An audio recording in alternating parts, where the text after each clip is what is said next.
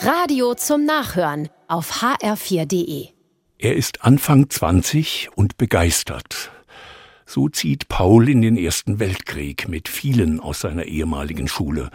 Davon erzählt der Film Im Westen nichts Neues nach dem Roman von Erich Maria Remarque.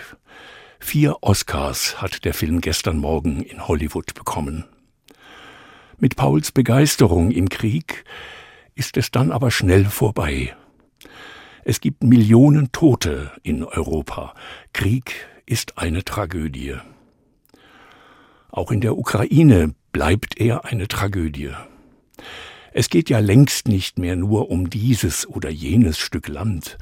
Es geht um die Macht in Europa, um den Größenwahn eines Herrschers. Da schläft jede Vernunft. Auch viele junge russische Männer sind schon tot oder geflohen.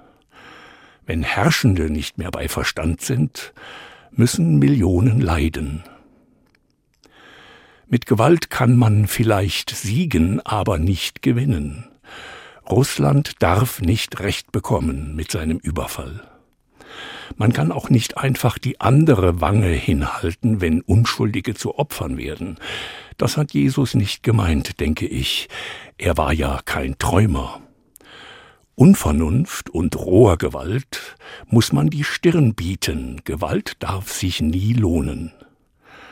Es geht um die Freiheit des Geistes, die es in Russland schon lange nicht mehr gibt, bei uns aber soll sie bleiben. Darum helfen wir den Opfern mit allen Mitteln.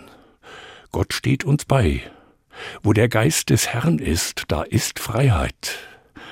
Freie Menschen stehen einander bei. Wer für die Freiheit der anderen sorgt, bleibt selber frei.